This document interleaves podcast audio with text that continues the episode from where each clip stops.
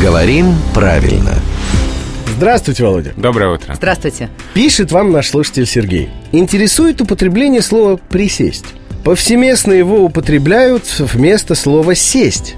Я слышал версию, что ноги в этом вопросе растут из криминальных кругов. Мол, у этих вот криминальных элементов существует табу на употребление слова «сесть». Ну, по понятным причинам, да? Да. Куда сесть?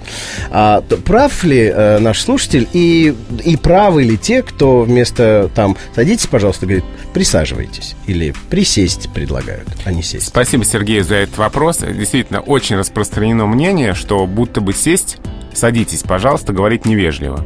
Что надо говорить присаживайтесь. Это очень большое заблуждение. На краешек только. Да, не чувствуйте да. себя Да, как дома. Да, именно так.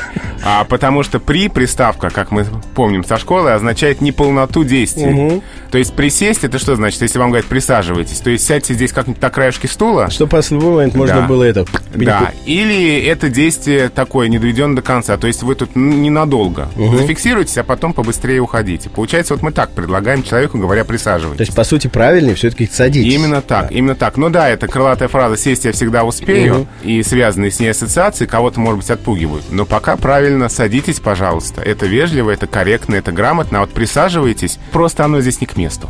Друзья, В нашей студии давным-давно сидит и восседает главный редактор «Грамотру» Владимир Пахомов. при этом отлично себя чувствует. Ну, а я напомню, что этот и другие выпуски программы «Говорим правильно» вы прямо сейчас можете скачать в iTunes. Ну, а я напомню, что в эфир она выходит ежедневно по будням в конце каждого часа в 7.50, в 8.50 и в 9.50.